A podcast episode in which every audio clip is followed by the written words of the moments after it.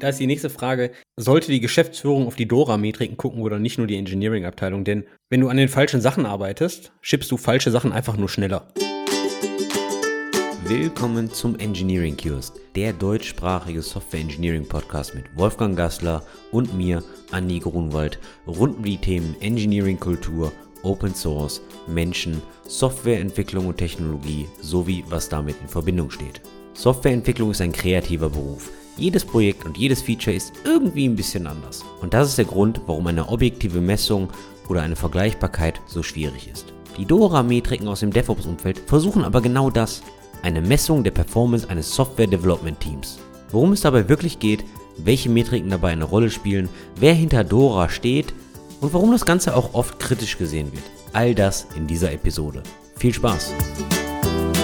Lieber Wolfgang, du bist ja ein sehr datengetriebener Mensch, beziehungsweise wenn ich dir mit dem alten Spruch Data is the new oil ankomme, dann. Dann sage ich immer genau, dass es eigentlich kein Öl ist, weil umso mehr Daten du hast, bist du nicht automatisch umso reicher.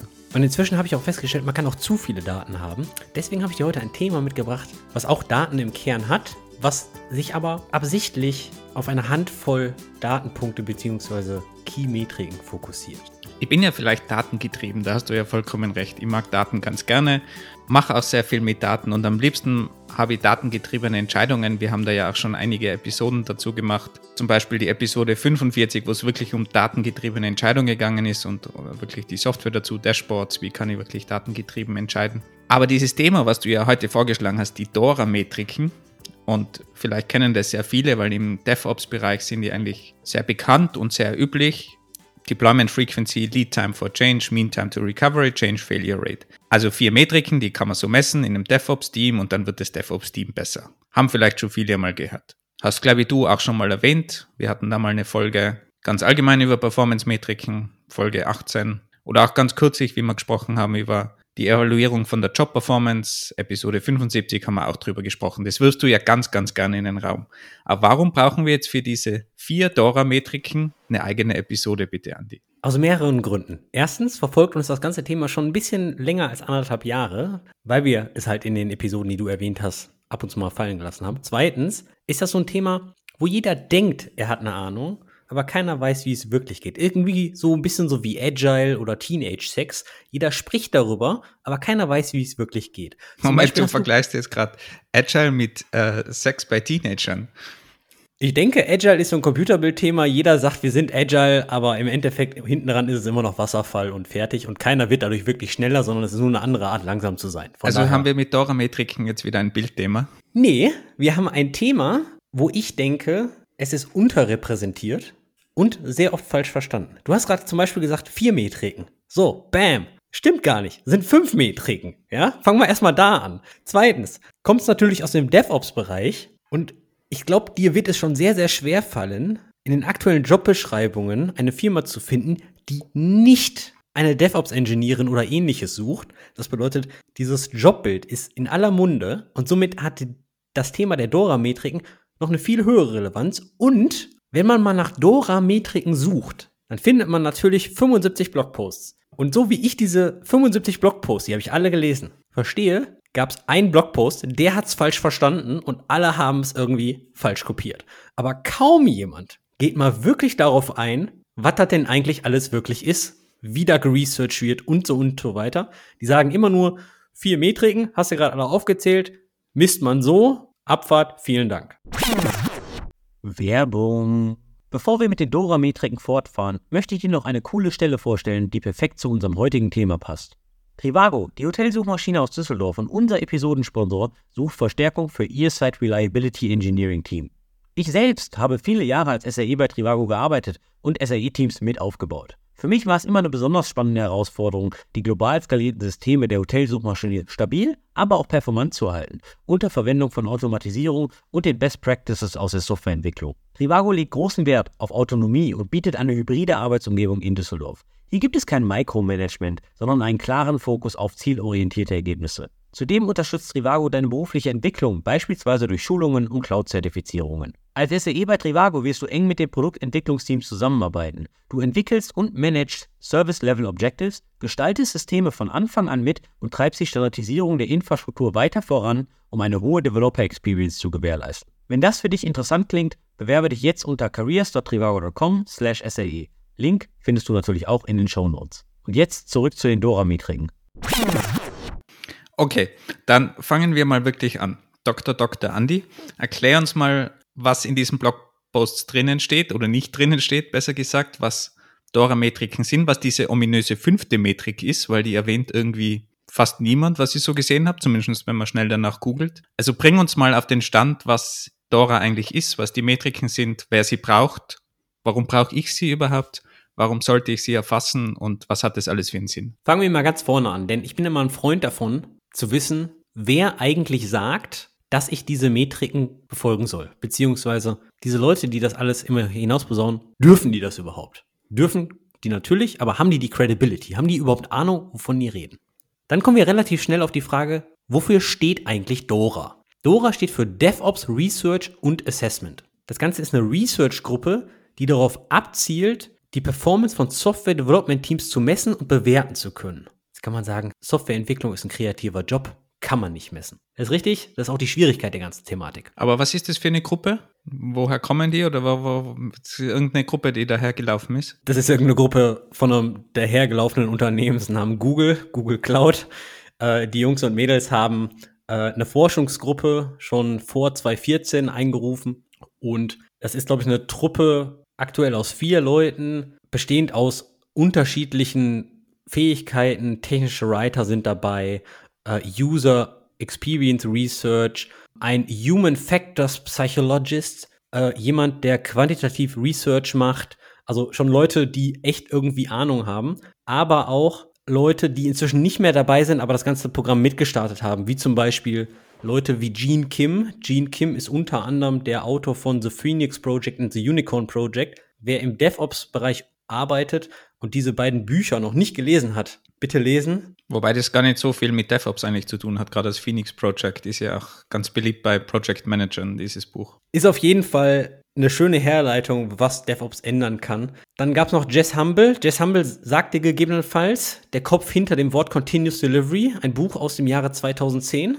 Continuous Delivery, Continuous Deployment, das ist der Mann, der es geprägt hat. Aber auch so Leute wie Jesse Frazell. Jesse Frazell sagt manchen Leuten auch was. Sie arbeitet inzwischen bei Oxide Computer. Einer der Köpfe hinter Docker. War da auch, im Core-Team, hat auch an Kubernetes und Go gearbeitet und hat solche Thematiken geschrieben wie SecComp. SecComp ist unter anderem eine Komponente zur Einschränkung von Syscalls, die ein Prozess aufrufen kann. Also jemand hart technisches auch im Infrastrukturbereich. Also die Leute, die dahinter stecken, ich würde schon fast sagen, die haben Licht am Fahrrad. Okay, jetzt hast du ganz viele Leute aufgezählt. Also erklär mal wirklich, was Sache ist, wie das funktioniert und warum das deiner Meinung nach funktioniert oder auch der Meinung von diesen Researchern und allen Projekten, was da dahinter steckt. Also generell geht es darum, um die Ermittlung des Reifegrads von der Anwendung von DevOps innerhalb deiner Organisation. Dass man sagen kann, okay, du bist ein Low-Performing-Team, ein High-Performing-Team oder ein Mid-Performing-Team. Ja? Aber geht es da nur um DevOps oder ist das ganz allgemeine Teammetrik? Ja, das ist eine sehr gute Frage. Es wird immer so gefleckt als, das sind die Metriken für DevOps-Teams. Meines Erachtens nach sind das Metriken, die eigentlich für deine Software-Delivery anwendbar sind. also wir sprechen von Software-Teams jetzt, also Teams, die Software entwickeln oder delivern, also in irgendeiner Form halt im Softwareentwicklungsprozess beteiligt sind. Genau, wo man bei, wo man natürlich sagen muss, wenn du immer noch ein Software-Team hast, was Software schreibt, dann Git-Tag erstellt und dann etwas über die Wand schmeißt und dann einfach nach Hause geht, dann sind nicht alle der folgenden Metriken, die wir gleich aufzählen werden, relevant für dich. Aber für Software-Teams, die auch sich um ihre Software kümmern, ja, Thema You Build It, You Run It oder in sehr enger Kooperation mit dem be sogenannten Betrieb stehen. Also End-to-End-Ownership nehmen wir mal die ideale Welt an. Ja, oder einfach nur gute Kollaboration zwischen den beiden Teams, ja. Okay. Auf jeden Fall haben die haben die Jungs und Mädels sich verhaltenwissenschaftliche Methoden zunichte gemacht und gesagt, okay, wir entwickeln jetzt hier einen sehr großen Fragebogen und senden den an ganz viele Leute. Ich glaube, 36.000 Leute oder sowas haben da mitgemacht. Und die machen das Ganze schon seit 2014. Und seit 2014 veröffentlichen diese Researcher die Ergebnisse in sogenannten State of DevOps Report. Den gibt es fast jedes Jahr. Kann man sich frei runterladen, ist immer so 60, 70 Seiten, viel zu lang. Aber es gibt immer am Anfang immer so eine Executive Summary, die ist auch ganz gut. Auf jeden Fall, über die Zeit sind dann vier, erst vier Metriken rausgepurzelt, inzwischen fünf. Moment, wann ist diese fünfte rausgekommen? Wahrscheinlich vor einer Woche, oder? Wenn du mich schon so drauf anredest, dass ich die fünfte vergessen habe. Nee, schon vor zwei Jahren. 2021. Ja, Jahre, Wochen, wo ist der Unterschied? Auf jeden Fall haben die sich für diesen Fragebogen aber auch ein Core-Modell und sogenannte Fähigkeiten überlegt, die all damit zurande spielen. Und jetzt kommen wir zu dem Bereich, was beinhaltet diese Research eigentlich? Und ich habe keinen einzigen Blogpost gefunden, der darauf wirklich eingeht. Dann fasse mal kurz die Blogposts zusammen. Was schreiben denn die Blogposts? Das ist DevOps. Darum solltest du DevOps in deiner Organisation machen. Um zu wissen, wie gut du in DevOps bist, mach bitte diese vier Metriken: Deployment Frequency, Lead Time for Change, Mean Time to Recovery, Change Failure Rate. Das kannst du nutzen, um die richtigen Entscheidungen als Engineering Manager zu treiben. Vielen Dank, das war mein TED Talk. Kannst du mal die vier Metriken dann erklären? Oder du darfst auch die fünfte gleich mit erklären. Fangen wir mit der ersten an. Deployment Frequency, nicht Deployment Volume. Was der Unterschied ist, schauen wir jetzt gleich. Da geht es darum, um die Häufigkeit der Deployments in die Produktionsumgebung. Denn ist ja schön, wenn wir alle irgendwie coden, coden, coden und refactoren, aber der wirkliche Value wird ja erst erzeugt, wenn der Kunde es nutzen kann, wenn dein Code also wirklich in Produktion ist. Also Häufigkeit heißt fünfmal die Woche beispielsweise. Das ist das Volume, fünfmal die Woche. Ah, ich habe gedacht, Volume sind die Gigabyte, die ich deliver. Umso größer dein Target ist, desto besser. Nein, da geht es wirklich darum, täglich, wöchentlich, monatlich. Und da kann man jetzt natürlich sagen, es geht nicht darum, wie oft hast du pro Woche deployed, sondern wie oft machst in, in, in, welchem, in welcher Frequenz machst du es? Und das ist zum Beispiel einer der, der missverstandenen Metriken in den ganzen Blogposts. Das heißt, wenn ich fünfmal am Montag deploy, heißt es nicht, dass ich fünfmal pro Woche deploy. Also es geht wirklich um die Regelmäßigkeit. Ganz genau. Es wird gesagt, dass du deine Deployment-Frequenz als täglich klassifizieren kannst, wenn du an drei Werktagen von fünf, in, der, in dem Beispiel jetzt, jeden Tag mindestens einmal deployst. Das bedeutet, wenn ich Montag, Dienstag, Mittwoch deploye, dann darf ich laut Dora-Metriken meine Deployment Frequency als täglich einstufen. Okay, aber das geht natürlich jetzt schon von einem Kontext und von einem Umfeld aus, wo das überhaupt möglich ist. Weil wenn ich jetzt nicht im Web-Development unterwegs bin, sondern Maschinensteuerungen mache, dann kann ich nicht dreimal täglich deployen, natürlich, weil ich vielleicht gar keinen Zugriff habe. Oder jemand aus unserer Community macht zum Beispiel Software für Kreuzfahrtschiffe. Da ist es ein bisschen schwierig, alle drei Tage zu deployen, weil dieses Schiff gar keine Connection hat. Also ich glaube schon, dass das Schiff eine dauerhafte Internet-Connection hat, aber du hast natürlich recht. Du kannst natürlich jetzt nicht Softwareentwickler einer SaaS-Applikation mit einer mit einem Softwareentwicklungsteam, was Mobile-Apps macht, wo Google und Apple ein Gatekeeper ist, bevor eine App gelauncht wird und dann noch, wo die Kunden entscheiden, ob ich das Update wirklich installiere. Also das stimmt natürlich schon, der Kontext ist da wichtig und deswegen kann man natürlich nicht, wie bei jeder Metrik, aber du kannst nicht einfach, aber ah, wir haben diese Metrik und vergleichen diese natürlich über 20 Teams. Das geht natürlich jetzt nicht, sondern du musst den Kontext haben, was du schippst. Aber was man natürlich machen könnte, ist, dass man die Zeit misst oder die Frequency, wie oft man in, den, in der Main Branch zum Beispiel was reinbringt, was dann theoretisch schon fast Deployment ist, wenn jetzt zum Beispiel bei der Kreuzfahrtschiff-Software bleibt, weil dann liegt es getestet und so weiter in meinem Main Branch und könnte jederzeit ausgespielt werden. Ist eine gute Metrik, aber es wird absichtlich nicht die Metrik genommen, wie schnell dein Change im Main Branch landet, denn der Value eines Code Changes ist halt leider wirklich nur, wenn der in der Produktionsumgebung ist. Ja, ja, aber es wäre es wär so ein Fortschritt, wenn man die Möglichkeit nicht hat, wirklich, wirklich deployen zu können. Das geht halt oft nicht, weil, also ich kenne auch so Umgebungen, gerade im medizinischen Bereich, da hast du keine Chance zu deployen. Da kannst du nur deployen, indem der Kunde die Software von dir nimmt und dann in einer geschützten Umgebung irgendwie installiert oder so. Da hast du natürlich diese Möglichkeit nicht. Aber da könntest du es aufweichen auf Main. Aber wenn du natürlich die Möglichkeit hast, dann hast du natürlich vollkommen recht. Deployed ist etwas erst, wenn es wirklich verwendet wird eigentlich. Das ist aber jetzt mal eine interessante Frage, denn diese Dora-Metriken werden ja oft als DevOps-Metriken bekannt gegeben bzw. announced.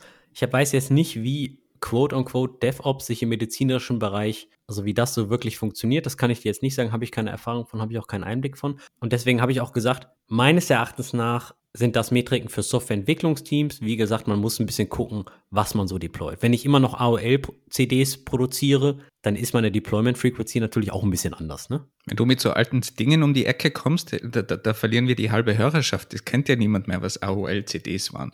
Musst du ja schon erklären, was CDs sind fast. Aber gehen wir mal weiter. Okay, die zweite Metrik, Lead Time for Changes. Kleiner Fun-Fact: Ich war die Tage beim Getränke kaufen. Vor dem Getränkemarkt steht so ein Typ so im Wacken-Outfit sagte, hey, pass mal auf, ich komme aus Litauen und wir machen so eine Metalband. Willst du nicht nur so eine CD von uns kaufen? Ich sag so, kann die schon gerne kaufen, aber ich habe noch immer mehr CD-Spieler.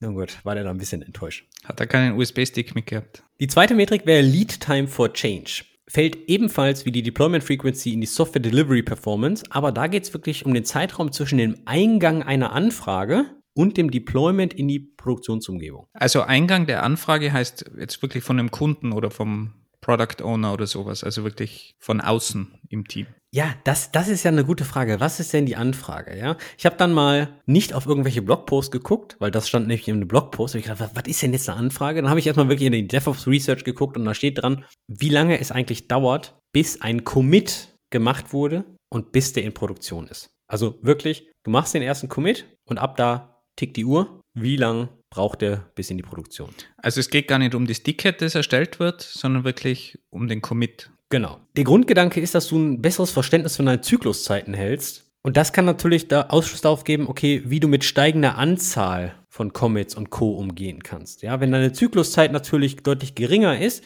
das bedeutet, wenn du schneller Commits in Produktion kriegst, inklusive Review, CI-Pipeline und all was dazugehört, dann heißt das natürlich auch, dass du in relativ kurzer Zeit mehr Anfragen abhandeln kannst. Das heißt aber, der Fokus liegt wirklich darauf, was nach der Entwicklung passiert.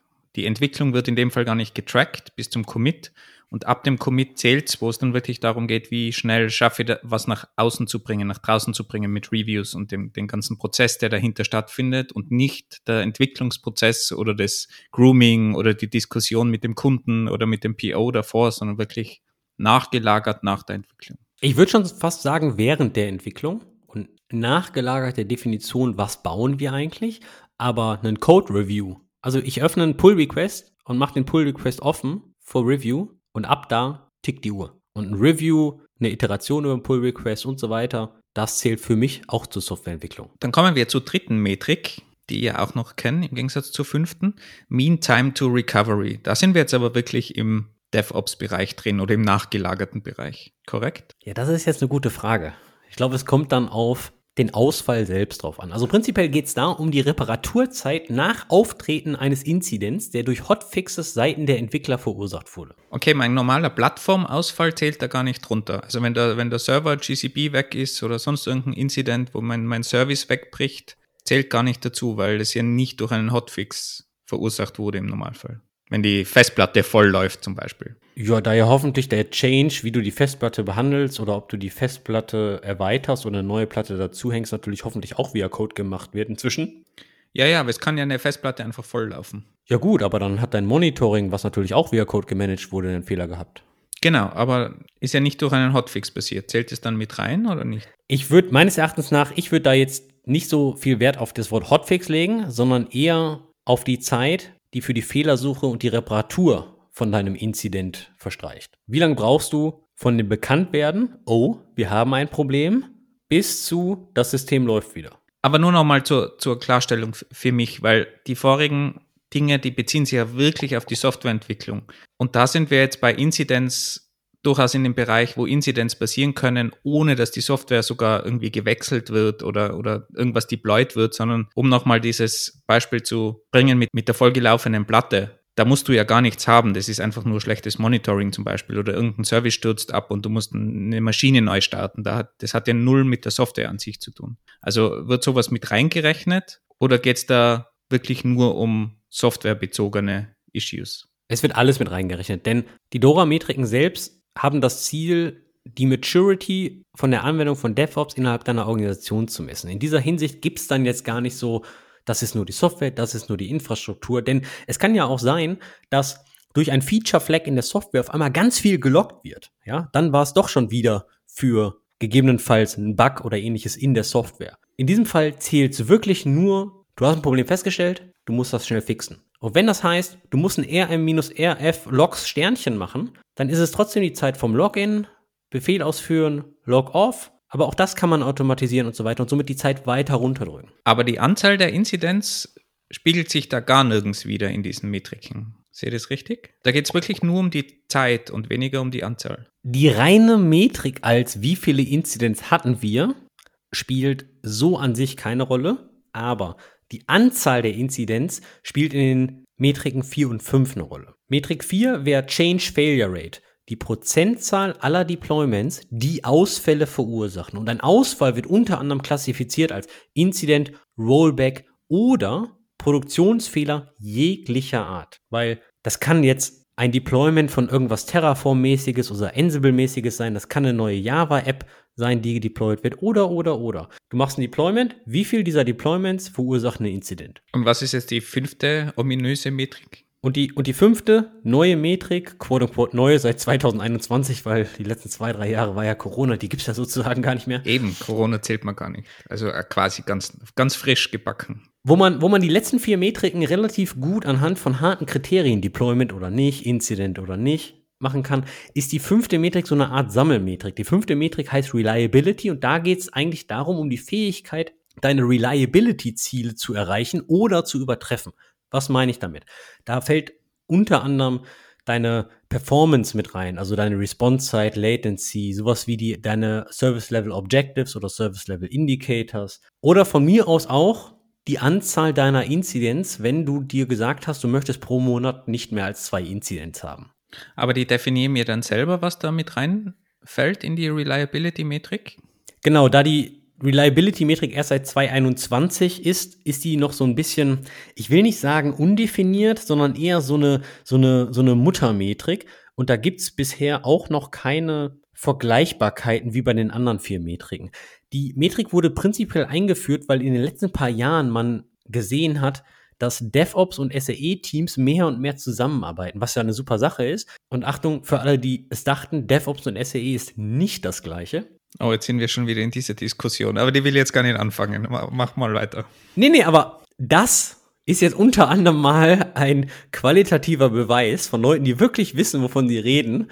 Die bringen eine neue Metrik an den Start, wo die SAE-Teams dann natürlich dann auch sagen, hey, cool, dass wir auch mal dabei sind. Genau, das ist halt so ein bisschen, ich will nicht sagen wischiwaschi, ist schon eine coole Metrik, aber die ist halt nicht so hart kalkulierbar oder ich sag mal nicht so einfach kalkulierbar wie die anderen Metriken. Also ist, eine, ist einfach flexibler definiert, beziehungsweise kann ich mir selber definieren, was natürlich auch absolut Sinn macht, weil in gewissen Environments habe ich einfach unterschiedliche Herausforderungen oder Herangehensweisen oder bei manchen Systemen ist es vielleicht egal, wie viele Ausfälle ich habe und bei anderen, wenn ich jetzt irgendwo im kritischen Bereich bei einem Atomkraftwerk bin, habe ich da vielleicht andere Kriterien, als wenn ich jetzt irgendeine schwindelige Web-SaaS-Software mache, wo man irgendwas alle paar Stunden mal fetcht oder so. Ja, völlig richtig. Also ich meine, du hast gerade auf die Anzahl von Incidents angesprochen. Wenn ich zwei Applikationen mit wenig Traffic betreibe, dann habe ich mit hoher Wahrscheinlichkeit weniger Incidents als Facebook oder ähnliches. Von daher ist das natürlich eine Metrik, die es sehr, sehr schwer zu vergleichen gibt. Wenn du dir die Metrik jetzt aber mal anschaust, dann siehst du so eine kleine Kategorisierung. Deployment Frequency und Lead Time for Change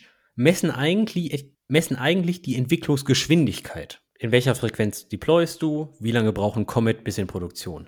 Wo Change Failure Rate und Time to Restore Service beziehungsweise Mean Time to Recovery messen eigentlich die Stabilität und die Reliability, weil Reliability ist ja nicht gleich Stabilität, die misst eigentlich die Operational Performance, wenn du so möchtest.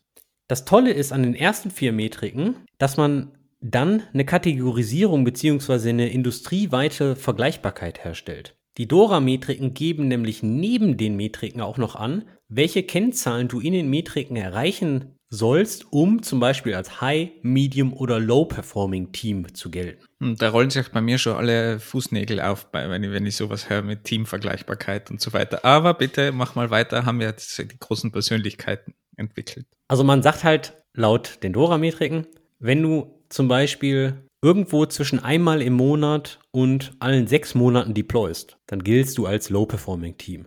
Wohingegen ein High-Performing-Team, dann auf dem anderen Ende der Skala, sagt man On-Demand-Deploy, also Multiple Deploys per Day. Das sind so die, die Kategorisierungen. Das heißt jetzt aber, dass zum Beispiel alle Teams bei Daimler und vielleicht sogar bei Tesla alle Low Performer sind. Das, was ich über Daimler weiß, so wie die ihre Infrastruktur betreiben und da Tesla auch Updates over the air kann, bin ich mir da gar nicht so sicher, weil die Autos sind ja inzwischen so weit und da Kudos, dass man die, glaube ich, wenn du die mit Kia zum Beispiel vergleichst, ich fahre ein Kia, also für ein Software-Update muss ich in eine Autowerkstatt.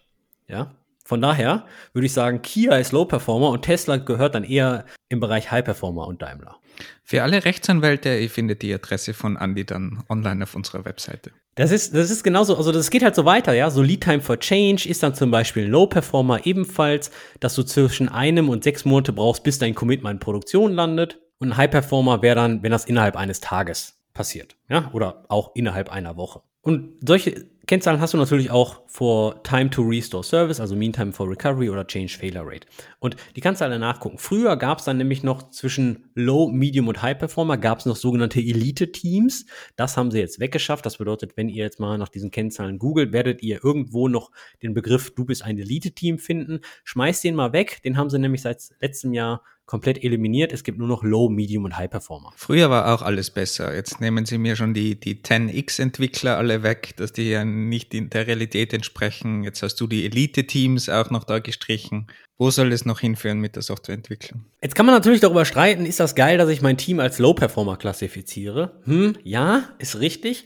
Der Grund ist aber, beziehungsweise nicht der Grund, der Ansporn ist eigentlich, okay, du machst es industrieweit vergleichbar und hast dann natürlich die Entscheidungsfreiheit, Maßnahmen zu treffen, die ganze Sache in die richtige Richtung zu entwickeln, damit du zum Beispiel die Mean Time to Recovery ein bisschen runterkriegst. Denn umso geringer die Zeit für die Fehlersuche und Reparatur ausgefallener Services ist, desto mehr kann, Innovationen kann man natürlich durchführen, beziehungsweise desto experimentierfreudiger man kann natürlich werden. Ne? Umso schneller ich die ganze Sache wieder back to baseline kriege, dass mein Service wieder stabil wird, warum soll ich dann nicht mehr Experimente durchführen? Aber genau das ist, finde ich, ein, ein, ein riesiges Problem. Und genau das ist dieses Problem, was ich mit diesen Metriken habe. Weil da kommen dann irgendwelche CEOs daher, die haben so einen McKinsey-Artikel gelesen oder haben die Metriken gerade eingeführt, weil McKinsey behauptet hat, das sind so, so tolle Metriken.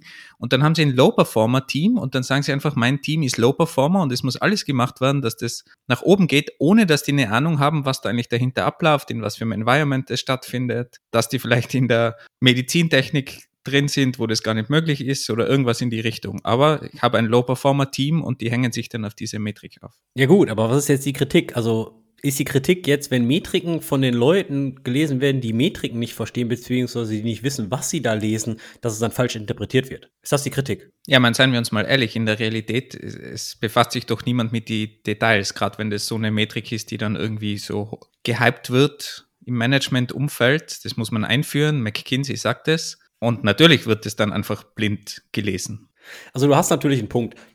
Da ist, die, da ist die nächste Frage, sollte die Geschäftsführung auf die Dora-Metriken gucken oder nicht nur die Engineering-Abteilung? Denn wenn du an den falschen Sachen arbeitest, schippst du falsche Sachen einfach nur schneller. Also da kann man dann auch nichts mehr dran ändern. Da ändern aber die Dora-Metriken drin. Aber wenn man jetzt mal ein bisschen positiv denkt und nicht nur so Mopper, Mopper, Mopper, so wie du jetzt gerade und nicht mal draufhämmerst, dann schauen wir uns mal an, was steckt denn eigentlich dahinter? Ja, also, und zwar basieren diese ganzen Dora-Metriken auf sogenannten Capabilities. Und diese Capabilities wurden definiert und kategorisiert in unter anderem drei Bereiche. Technische Fähigkeiten, Prozessfähigkeiten und kulturelle Fähigkeiten. Das bedeutet, wir reden jetzt nicht nur über reine Technik, wie zum Beispiel Database Change Management, Version Control à la Git, Test Automation oder Deployment Automation. Das sind nur ein paar von den technischen Fähigkeiten, die unter anderem Teile dieser Metriken sind.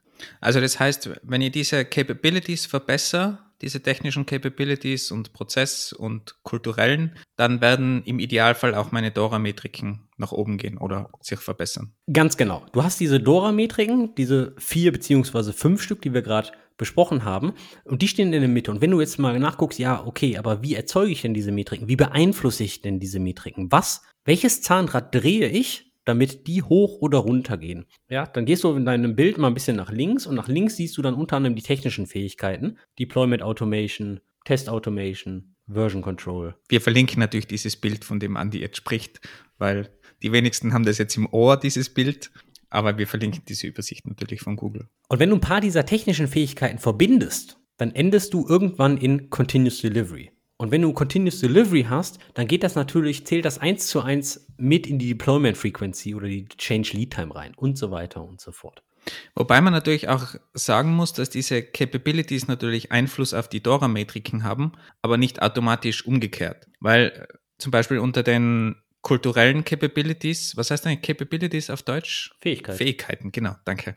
Kulturellen Fähigkeiten, damit wir nicht nur, nur Englisch reden, aber es ist immer schwierig on the fly zu übersetzen. Da steht zum Beispiel die Zufriedenheit im Job oder Well-Being, also wie gut fühle ich mich. Und ich kann natürlich diese Dora-Metriken kurzzeitig beeinflussen und verbessern, indem ich ein unglückliches Team mache. Jeder probiert irgendwie was durchzupuschen, möglichst schnell keine Reviews zu machen, was natürlich langfristig mir irgendwann um die Ohren fliegen wird, aber kurzfristig kann ich natürlich die Dora-Metriken dadurch beeinflussen und meine Jobzufriedenheit bei meinem Team wird nach unten gehen oder Happiness. Also die Dora-Metriken sagen nicht automatisch, dass das Team happy ist, aber wenn das Team happy ist, sollten die Dora-Metriken sich verbessern. Also in diese Richtung funktioniert es, in die andere Richtung natürlich nicht. Du hast einen ganz wichtigen Punkt erwähnt. Du kannst jetzt nicht super top-notch in einer Fähigkeit sein und dann bewegt sich die Metrik, sondern es ist die Summe aus den Fähigkeiten. Aber das heißt ja, eigentlich müsst ihr dann auch, damit ihr die Dora-Metriken richtig interpretieren kann, müsst ihr eigentlich auch andere Metriken haben, so wie Team Happiness oder so, damit mir das nicht um die Ohren fliegt. Also ich brauche eigentlich immer auch andere Metriken, die irgendwie so orthogonal zu dem Ganzen stehen, um so Sicherheitschecks, würde ich mal sag, sagen, machen, damit eben nicht Dora-Metriken nach oben gehen und dann eben aber das, die Happiness im Team komplett nach unten, nur um die Dora-Metriken gerade zu verbessern. Also kurze Antwort ja, aber ich glaube, es ist egal, wo du anfängst. Ich denke, du kannst die die Dora-Metriken jetzt aufsetzen, diese vier Kennzahlen, und dann schaust du, wo stehe ich eigentlich? Dann schaust du die Zahlen an und dann fragst du dich, wieso bin ich denn da, wo ich gerade bin und kann ich mich verbessern? Und dann schaust du, was treibt eigentlich diese Metrik? Dann gehst du einen Schritt nach links. Und dann gehst du, schaust du dir die technische Fähigkeit Test Automation an. Sagst du, nee, top notch, da sind wir gut. Dann sagst du Deployment Automation. Sag ich, okay, wunderbar. Dann schaust du aber in die Process-Fähigkeiten und siehst, mh, hm, die Qualität unserer Dokumentation ist aber nicht so super. Hm, wir, kriegen, wir kriegen gar nicht proaktiv Bescheid, wenn irgendein System fehlt. Ja? Und dann drehst du an der Schraube. Oder halt, wie du es auch angesprochen hast, Wellbeing und Job Satisfaction, Thema NPS-Scores oder ähnliches. Ja? All das kannst du dir natürlich ansehen. Musst du aber nicht von vornherein haben. Denn wenn du eine Metrik entwickeln möchtest, das ist jetzt kein Prozess, den du in zwei Tagen machst. Es wird auch gesagt in diesen ganzen Fähigkeiten im Core-Modell, dass eine kulturelle Fähigkeit unglaublich wichtig ist. Denn wenn du die nicht hast, dann wird das alles nichts mit der Verbesserung. Und das ist die sogenannte Generative Organizational Culture. Also eigentlich die, da geht es auf, auf die Wurzeln der DevOps-Kultur hinunter. Und zwar auf die Organisationskultur von sogenannten Vestrum. Vestrum war ein Wissenschaftler, der hat die Kultur in Unternehmen in drei Bereiche unterteilt. Ähm, Bereich 1 ist pathologisch. Da geht es sowas wie, das ist generell machtorientiert, also wenig Zusammenarbeit, Verantwortung wird weggeschoben und so weiter. Die zweite Kategorie ist bürokratisch, also sehr regelorientiert, also mäßige Zusammenarbeit, geringer Verantwortungsspielraum, Neues führt immer zu Problemen. Und dann das Generative, das ist dann wirklich das Leistungsorientierte, das, was der Kern der DevOps-Kultur eigentlich ist, eine intensive Zusammenarbeit, geteiltes Risiko, Fehler führen zu Untersuchungen, aka Stichwort Postmortems, Neues wird umgesetzt und so weiter. Und wenn du keine generative Organisationskultur hast, dann kannst du den ganzen Quatsch, von dem wir eigentlich reden, ganz im Ernst, dann mach den Podcast aus und wechsel den Job, weil sonst das alles hier nichts. Moment, äh, äh, ganz die falsche Herangehensweise. Also, wenn jemand nicht diese Kultur hat, dann geht er jetzt einfach in die Show Notes. In den Show Notes ist ein Link zu dem Tag Tech-Kultur. Und da findet ihr alle Episoden, die wir bisher gemacht haben, wo es um Tech-Kultur geht und gute Tech-Kultur. Und hört sich einfach alle Episoden an über die Tech-Kultur und da kommt dann sicher auch was ganz was Gutes am Ende raus und dann wird die Dora-Metrik am Ende auch besser. Aber bezüglich der Organisationskultur von Vestrum, also die sogenannte Quote-unquote DevOps-Kultur, die verlinken wir auch noch. Ein sehr interessantes Dokument. Auf jeden Fall, wenn du die nicht hast, dann wird es auch mit dem Treiben von Testautomatation, automatisches Deployment und so weiter auch wirklich ein bisschen schwer. Kurzer Einwurf, wenn ihr schon dabei seid, in den Shownotes da nach unten zu scrollen, da gibt es auch zwei Links mit so einem Daumen rauf und runter. Klickt da mal drauf, wenn euch die Folge gefällt oder weniger gefällt. Jetzt müsste eigentlich sowas kommen wie Werbung, Ende. Das könnt ihr übrigens auch machen, während ihr den Podcast hört. Und hilft uns viel, dieses Feedback. Okay, jetzt ist ja das ganze Metrikensystem ganz allgemein dafür gedacht, dass man sich verbessert, optimiert. Ich habe jetzt angefangen mit irgendwelchen Metriken, egal in was für einem Bereich, Dora-Metriken und ich tracke auch noch Happiness. Das finde ich trotzdem immer noch sehr wichtig, weil es einfach zu erheben ist. Ich frage einfach die Leute Happiness Score zwischen 0 und 10 und frage das regelmäßig ab. Simpel, einfache Frage. Aber wenn ich jetzt diese Optimierung starte, wohin optimiere ich denn? Wann höre ich denn auf zu optimieren? Was ist denn gut? Was für eine Frequency von meinen Deployments ist denn gut überhaupt? Ja, ich finde, das musst du schon selbst entscheiden, wann gut genug ist. Weil da geht es nämlich ins sogenannte Overengineering. Natürlich kannst du jede Minute deployen, aber schippst du auch wirklich jede Minute irgendwie was Wertvolles? Ich meine, meinem Management ist es vielleicht ausreichend, wenn von diesem Low-Performing-Team, was da irgendwer definiert hat, diese komische Metrik, auf das Well-Performing-Team. Aber wie finde ich den Punkt als Team, was sinnvoll ist? Und wie viel Zeit investiere ich dann in die Optimierung? Muss ich dann noch die Optimierung tracken? Wie viel Zeit investiere ich in Optimierung? Was bekomme ich raus?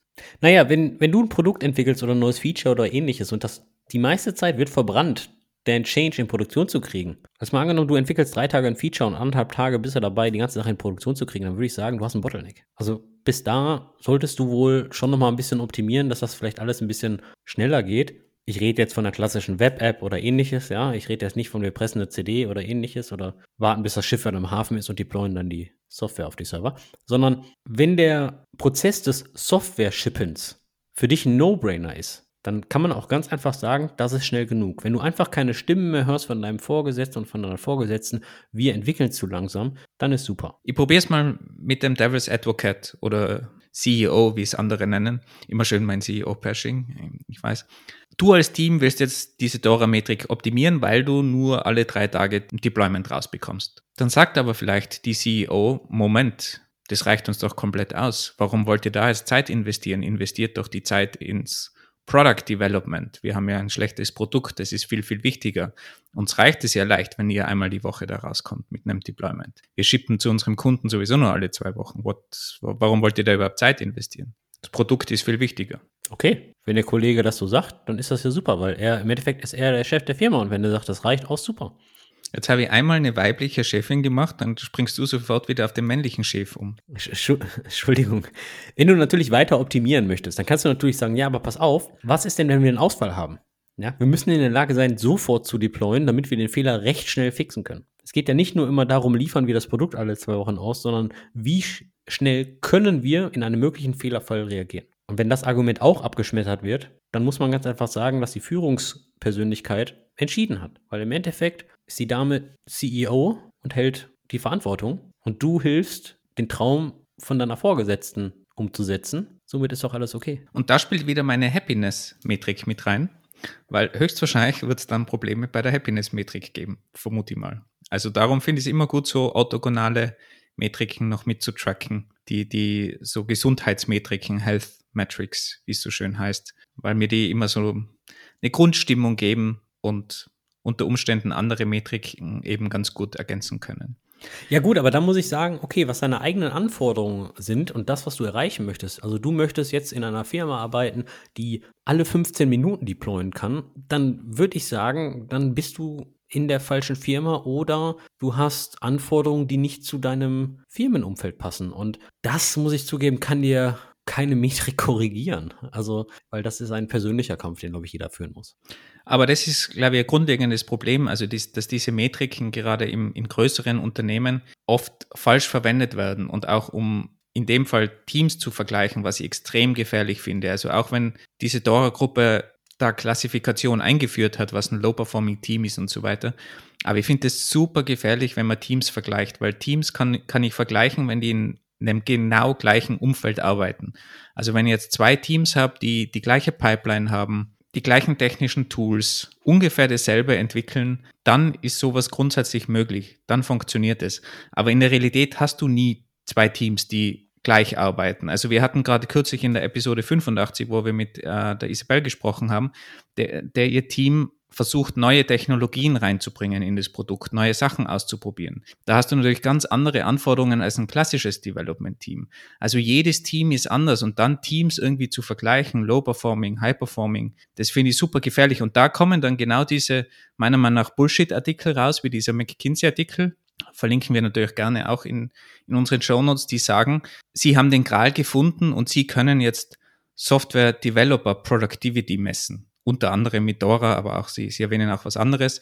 Aber rein dieses, wir können das jetzt messen und wir geben euch dem Management was in die Hand, wo ihr eure Teams vergleichen könnt und die Produktivität messen könnt, das finde ich eigentlich super gefährlich. Die Metriken an sich mögen gut sein und gerade wenn das Team für sich die verwendet, aber die Vergleichbarkeit ist meiner Meinung nach ganz, ganz selten gegeben. Das kann so vielleicht eine Hilfe sein, aber auf eine Metrik zu pochen und da sagen, ich habe ein Low-Performing-Team, High-Performing-Team, das muss geändert werden, finde ich auch äh, sehr gefährlich. Also da muss man wirklich super aufpassen. Aber wenn man die Metrik richtig verwendet, stimme ich dir vollkommen zu, ist die super hilfreich. Aber man muss halt aufpassen, dass die nicht nach oben bubbelt und nur so als eine Kennzahl, Kennzahl als KPI irgendwie dann für die gesamte Produktivität eingesetzt wird. Ich stimme dir zu, aber das ist natürlich auch der Grund, warum diese Metriken sehr, sehr high level sind. Nehmen wir mal ein Beispiel. Wenn du ein Incident hast und du brauchst einen Monat, um den Service wiederherzustellen, dann lehne ich mich mal aus dem Fenster, dann sage ich, das könnte schneller gehen. Ja klar, aber du hast natürlich Environments, wo, wo das einfach unterschiedlich ist. Bei, bei manchen sind Incidents vielleicht weniger kritisch,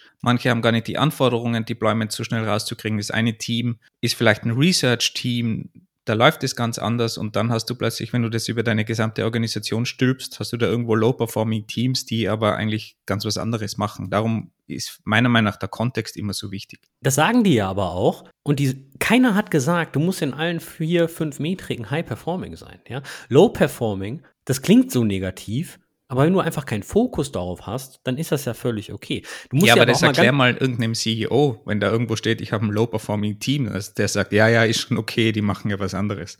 Das kommt bei dem ja selten an. Klar, das ist genau das Problem, was du dann auf Director oder Engineering Manager Ebene hast, dass du genau diese Sachen verteidigen musst. Und das ist die Aufgabe von den Leuten, ganz klar. Aber so Metriken haben auch diese Gefahr, dass die eben missinterpretiert werden. Und da muss man einfach möglichst aufpassen, wo das verwendet wird und wie es kommuniziert wird. Verstehe ich, Wolfgang. Aber immer noch, jede Metrik kann falsch gelesen werden. Und wenn diese Leute diese Metrik interpretieren oder versuchen zu interpretieren, dir nicht zuhören, und sagen, laut dieser Klassifikation da drüben sind wir low performing. Ja, weil machen wir uns nichts vor. Diese Leute haben zwar Ahnung, wovon sie reden, aber führ dir einmal ganz kurz vor Augen, wer diese Research veröffentlicht hat. Welche Interessen hat Google Cloud? Google Cloud hat natürlich die Interesse, dass mehr und mehr Leute die Cloud nutzen. Und sie schreiben ja auch in ihrem DevOps Report, 75% aller High-Performing Teams nutzen einen Cloud-Anbieter und so weiter und so fort. Ja? Also schau dir mal ganz kurz an, da sind Researcher, die werden bezahlt von einer Firma, die einer der größten Hyperscaler der Welt sind, zu sagen, dass alle High-Performing Teams Cloud nutzen. Ja gut, das ist nochmal ein, ein ganz anderer As Aspekt, der da mitspielt, von, von wo das Ganze kommt, aber nichtsdestotrotz, Dora-Metriken machen ja absolut Sinn, gar keine Frage, nur... Das hört sich jetzt so negativ an, wenn ich das beschreibe, ne? aber ich bin ein Fan von den Dora-Metriken. Ich bin ein Fan von ganz vielen Metriken. Ich bin aber auch ein Fan davon, die Metriken in deinem Kontext zu klassifizieren. Denn du kannst Top-Dora-Metriken haben, aber immer noch ein scheiß Produkt schippen. Wenn du an den falschen Sachen arbeitest und dich auf die falschen Sachen fokussierst, helfen dir High-Performing-Klassifikationen in Dora halt auch nicht weiter. Ja, genau. Darum meine ich ja auch orthogonale Metriken, die man noch zusätzlich trackt und beschissenes Produkt schnell zu schippen, ist zwar ganz nett, aber das Produkt bleibt halt trotzdem nur schlecht. Aber ich glaube, es setzt halt ganz allgemein eine gewisse Kultur voraus in der Firma. Und wenn man schon eine vergiftete Kultur hat, dann würde ich auf keinen Fall noch so mit so Metriken um die Ecke kommen, die wahrscheinlich noch mehr böses Blut in der Firma machen. Also es muss schon das Environment auch stimmen, dass man offen mit so Metriken umgeht oder man behält es irgendwie mehr oder weniger geheim im Team oder erfasst es nur für das Team an sich. Das kann ja ein guter Start sein. Und es ist sowieso immer eine schlechte Idee, wenn so Metriken von der Geschäftsführung übergestülpt werden, meiner Meinung nach, weil da schreit eh jeder sofort Nein und ich will nicht überwacht werden. Zu Recht auch oft, ja. Deswegen wird ja auch die Organisationskultur von Vestrum als als Key-Kriterium genannt. Ja? Wenn, du, wenn du keine generative Organisationskultur hast, dann muss ich zugeben, wird das auch alles nichts. Aber dann hast du gegebenenfalls auch nicht die Ambitionen, an deinen Dora-Metriken beziehungsweise an den Ergebnissen deiner Dora-Metriken ein bisschen rumzuschrauben. Der Punkt ist aber in der heutigen Zeit, wer nicht bereit ist für Experimente, wer, wer nicht innovationsfreudig agieren kann, wer nicht Ausfälle schnell beheben kann, zumindest im Web- und Mobile-Umfeld, der wird es schwierig haben, würde ich sagen, weil die Zeit entwickelt sich immer weiter. Ja, wie, wie sagte Werner Vogels, CTO von Amazon Web Service, immer, everything fails all the time. Und du musst halt in der Lage sein, auf Failures zu reagieren. Du musst in der Lage sein, schnell zu shippen. Und von mir aus kannst du auch deine Mean Time to Recovery ganz stark nach unten drücken, indem du dich per SSH auf deinen Server einloggst und deine Files auf dem Server modifizierst und dann da kompilierst. Das ist mir völlig egal, wie du das machst. Du, du merkst schon, ja? Also auch die Metrik kann ein sehr gutes Ergebnis anzeigen. Deine Operational Practice ist dann aber eigentlich Shit, ja. Also, aber deswegen ist es halt immer schwierig, ne? Es ist nur eine Zahl und eine Zahl ist ein Indikator, ja. Es, es setzt nicht, das ist mein heiliger Gral und ich richte mich nur danach aus. Also das ist es nicht, denn du solltest schon noch die ganze Sache ähm, nüchtern betrachten und auch kritisch zu betrachten. Deswegen gibt es ja auch sehr viele Leute, die Kritik an jeglicher Art von Metrik schreiben. Auch an diesem McKinsey-Artikel zum Beispiel. Ich habe ihn jetzt nicht gelesen. Aber. Du hast nichts verpasst. man könnte auch sagen, ähm, Lines of Code zu messen ist scheiße bei, bei Entwicklern. Ich würde sagen, da sagen sehr, sehr viele Leute, ist eine scheiß Metrik. Man könnte aber auch sagen, was ist denn der beste Indikator von einem Softwareentwickler, einen hohen Value zur Plattform zu liefern? Und da sind wir schon wieder zurück zu, ja, ship mal ein paar Lines of Code. Also, ne, es ist, also, also gib mir eine naja, bessere Antwort. Du könntest immer noch sagen, der Klassiker, wenn du das ganze System vereinfachst und 50 Prozent der Zeilen löschen kannst und es ist nur dasselbe System, dann hast du auch viel geschaffen. Also es gilt auch bei einer Plattform. Ja, da sind wir aber wieder bei Committen und Lines of Code. Wenn der, wenn der Zeilen löscht, heißt das ja nicht unbedingt, dass das, dass das Value wegnimmt, sondern er vereinfacht. Aber er muss die richtigen Zeilen löschen und so weiter. Und da sind wir wieder bei Lines of Code. So, und jetzt, jetzt kann man darüber streiten. Ist Lines of Code eine geile Metrik? Nein, weil du kannst drei Wochen debuggen und eine Zeile ändern und das fixt den Bug. Aber über einen langen Zeitraum musst du sagen, was ist denn der Value, den als Softwareentwickler essentiell zur Plattform beiträgt? Und das ist dann leider oft Lines of Code. Okay, bevor wir zu sehr abdriften in diese ganze Metrik-Diskussion, weil alles hat negative Seiten, gebe dir vollkommen recht. Ich bin übrigens auch Fan von Dora-Metriken, ganz, ganz abgesehen davon, wenn man sie richtig einsetzt. Aber wie kann man denn grundsätzlich diese Dora-Metriken erfassen? Woher kommen denn die Daten? Wie mache ich denn das überhaupt? Und genau das ist einer der größten Herausforderungen, die auch immer genannt wird im Kontext der Dora-Metriken. Denn in der Regel hat man die ganzen Sachen in verschiedenen Systemen. Euer Deployment zum Beispiel macht ihr sehr wahrscheinlich irgendwie mit Jenkins, GitHub Actions, Travis CI, Circle CI, irgendeiner Lambda-Function auf AWS, keine Ahnung. Mit einem langen Bash-Skript. Von mir aus auch mit einem langen Bash, ist ja völlig egal. Ihr habt ein System, was deployt. Oder auch nicht. Es gibt ja auch viele, die, gar, die einfach irgendwie manuell ganz komisch deployen. So, entweder baut ihr jetzt natürlich einen Schritt in das Deployment-Skript ein, dass ihr irgendwo einen Data Datenpunkt hinsetzt, oder euer Deployment-System hat bereits eine API über erfolgreiche Jobs eures Deployment-Jobs oder, oder, oder. Dann hast du natürlich noch die Git-Commits, beziehungsweise, wenn wir von Lead Time to Change reden, die Pull-Requests. Das bedeutet, oder bei GitLab Merge-Requests. Das bedeutet, ihr braucht irgendeine Datenconnection zu eurem Versionskontrollsystem. Dann habt ihr irgendein System für Inzidenz. Status Page IO, Incidents IO, Ops Genie, von mir aus auch ein Ticketsystem, wo jedes Ticket mit dem Label Incident versehen ist. Es ist ja völlig egal, wie ihr das managt, aber ihr müsst diesen Punkt haben, wo ihr ein Incident bzw. einen Ausfall tracken könnt. Und wenn ihr den Incident dann behandelt habt, dann müsst ihr den Incident tracken, ob dieser Incident anhand eines Deploys ausgeführt wurde. Denn diese zwei Datenpunkte sind erstmal in zwei verschiedenen Systemen. Das heißt, eigentlich bräuchte ich so eine Trace-ID, die über das System hinweg funktioniert. Nee, das jetzt eigentlich noch nicht mal, weil nehmen wir mal die Deployment Frequency. Du, du, du misst das Deployment Volume, ja, und wenn du das ein paar Wochen gemacht hast, dann weißt du eigentlich, okay, mache ich das täglich, wöchentlich oder monatlich. Also das ist relativ einfach. Lead Time for Change, da musst du die Connection haben, welche Git-Commits sind in deinem Deployment. Das bedeutet, dein Deployment-Skript muss auf jeden Fall ein Diff von allen Commits zum letzten Tag oder ähnliches haben. Die Verbindung brauchst du. Meantime to Recovery, du musst irgendwo festhalten, wann dein Inzident begonnen hat und wann dieser entweder geschlossen wurde oder in den Monitoring State ging. Weil wenn du im Monitoring State bist, dann ist der eigentlich gefixt. Du monitorst das ja nur. Aber ihr müsst natürlich in dem Fall auch den Link zurückhaben, dass dieser Incident zum Beispiel durch, ein, durch einen Software-Change getriggert wurde, oder? Ja, das kannst du aber ja später machen. Das kannst du ja machen, okay, du hast jetzt den Incident behoben und dann kannst du dich ja fragen, okay, wie wurde dieser getriggert? Also dann machst du ja in der Regel ein Postmortem und dann kannst du ja von mir aus irgendwo eine Excel-Tabelle führen. Ist ja völlig egal. Oder du hast ein Dropdown-Feld. Wir zum Beispiel in der Firma, wir haben, wir nutzen Incident.io, das ist eine Plattform für Incidents. Die haben wir an Ops-Genie gekoppelt und immer wenn der Incident geschlossen wird, dann haben wir da ein Custom Meta-Field eingeführt, das besagt, was war die Root Cause? Und der Root Cause war zum Beispiel ein externer Cloud-Failure, wenn jetzt Google, irgendeine Google Cloud Region jetzt wieder einen Fehler hat, da wo wir nichts konnten, oder ein Production Change oder ähnliches. Und dann markieren wir das einfach und dann können wir über die API abfragen, gib mir mal bitte alle Incidents, die durch einen Production Change getriggert wurden. Und dann klassifizieren wir das noch über eine Subkomponente und so weiter. Aber das muss ja nicht vollautomatisch geschehen, das kann ja ganz einfach manuell geschehen. Genau, aber das ist so die größte Herausforderung, diese Daten aus diesen verschiedenen Systemen alle in eins zu führen. Aber ich würde fast sagen, von allen Metriken, wo du mehrere Systeme zueinander, zueinander führst, wo du wirklich Kontext erfasst, ich meine, das ist der Grund, warum es Data Engineers gibt, Data Warehouses, Storage, BigQuery und Co., ja, weil obwohl, das, das klingt jetzt schon fast ein bisschen Overkill. Wenn ich da irgendeine gute Dashboard-Lösung verwende, wieder Empfehlung, Episode 45 reden wir da auch darüber, zum Beispiel Metabase oder so, da kann ich sehr viele Datenquellen anschließen, da kann ich mir das wahrscheinlich relativ schnell zusammenstöpseln. Oder es gibt natürlich auch ganz viele kommerzielle Lösungen für Dora-Metriken, aber ehrlich gesagt, ich glaube, um zu starten, geht es auch wesentlich einfacher und wenn man da ein paar Skripte schreibt, dann hat man das wahrscheinlich sehr schnell aus den Systemen draußen, diese Metriken. Das Google Cloud Team hat auf GitHub auch eine Applikation, die nennt sich 4Keys. Verlinken wir auch.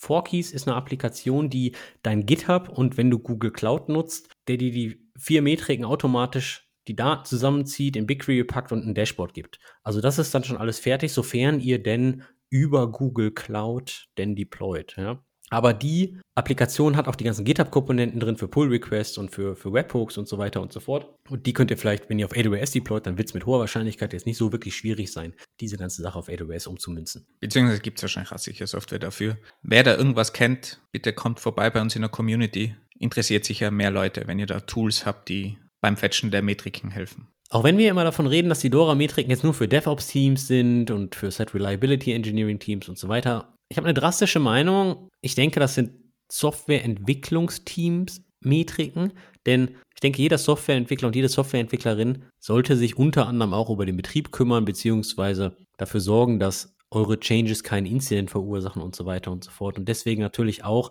eine hohe Kollaboration zu den Teams haben, die den Betrieb sicherstellen. Und ich denke, dass diese DORA-Metriken, sofern ihr diese gute Kollaboration jetzt noch nicht habt, auf jeden Fall euch einen Weg weisen können, um zumindest mal mit den Teams, die euren Betrieb machen, ins Gespräch zu kommen und davon fragen, hey, was haltet ihr davon, wenn wir mal zusammen daran arbeiten? Denn ein einzelnes Team wird diese Metriken nicht wirklich beeinflussen können, denn es wird nur zusammen passieren. Und falls ihr dann irgendwie euren Status von Medium Performer zu High Performer wechselt, ich glaube, eure Vorgesetzten geben dann auch mal eine Pulle Sekt aus und dann könnt ihr die auch remote oder im Office zusammen killen. Auch wieder so stereotypenhaft, ne? Dass es immer so Alkohol gibt. Von mir so ein Kaffee oder ein veganer Cupcake oder so. Das, ja. Red nicht so abwer abwertend über die Veganer.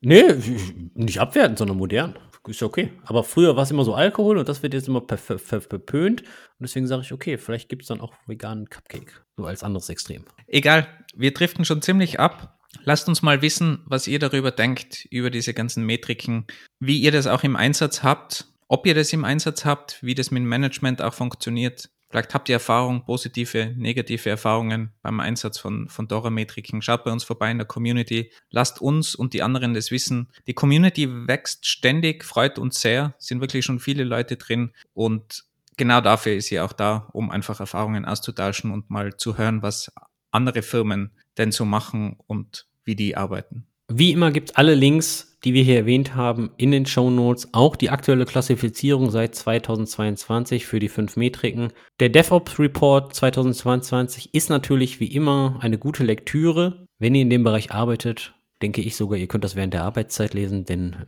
es ist ja auch so eine Art Weiterbildung. Von daher, Ihr müsst das nicht nach Feierabend tun. Ansonsten, ich hatte mal wieder ziemlich viel Spaß. Der Wolfgang ist äh, eigentlich auch ein bisschen negativ diesem Thema gegenübergestellt, aber ich hoffe, ich konnte durch ein bisschen Hintergrundwissen ihn doch ein bisschen so, oh, cool, ich glaube, ich mache das jetzt für mein Seitenprojekt auch mal ein bisschen Du hast mich schon überzeugt, grundsätzlich. Ich bin ja auch ein Fan von Dora-Metriken, aber waren auf jeden Fall super Einblicke, weil manche Details hatte ich auch falsch im Kopf, muss ich ganz ehrlich sagen. Diese klassischen vier Metriken kennt man so, aber wie man sie wirklich umsetzt, was das eigentlich bedeutet, dass es zum Beispiel um die Frequency geht und nicht einfach um die Anzahl.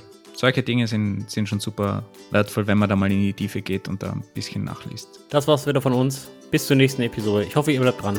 Bis später. Tschüss zusammen. Ciao.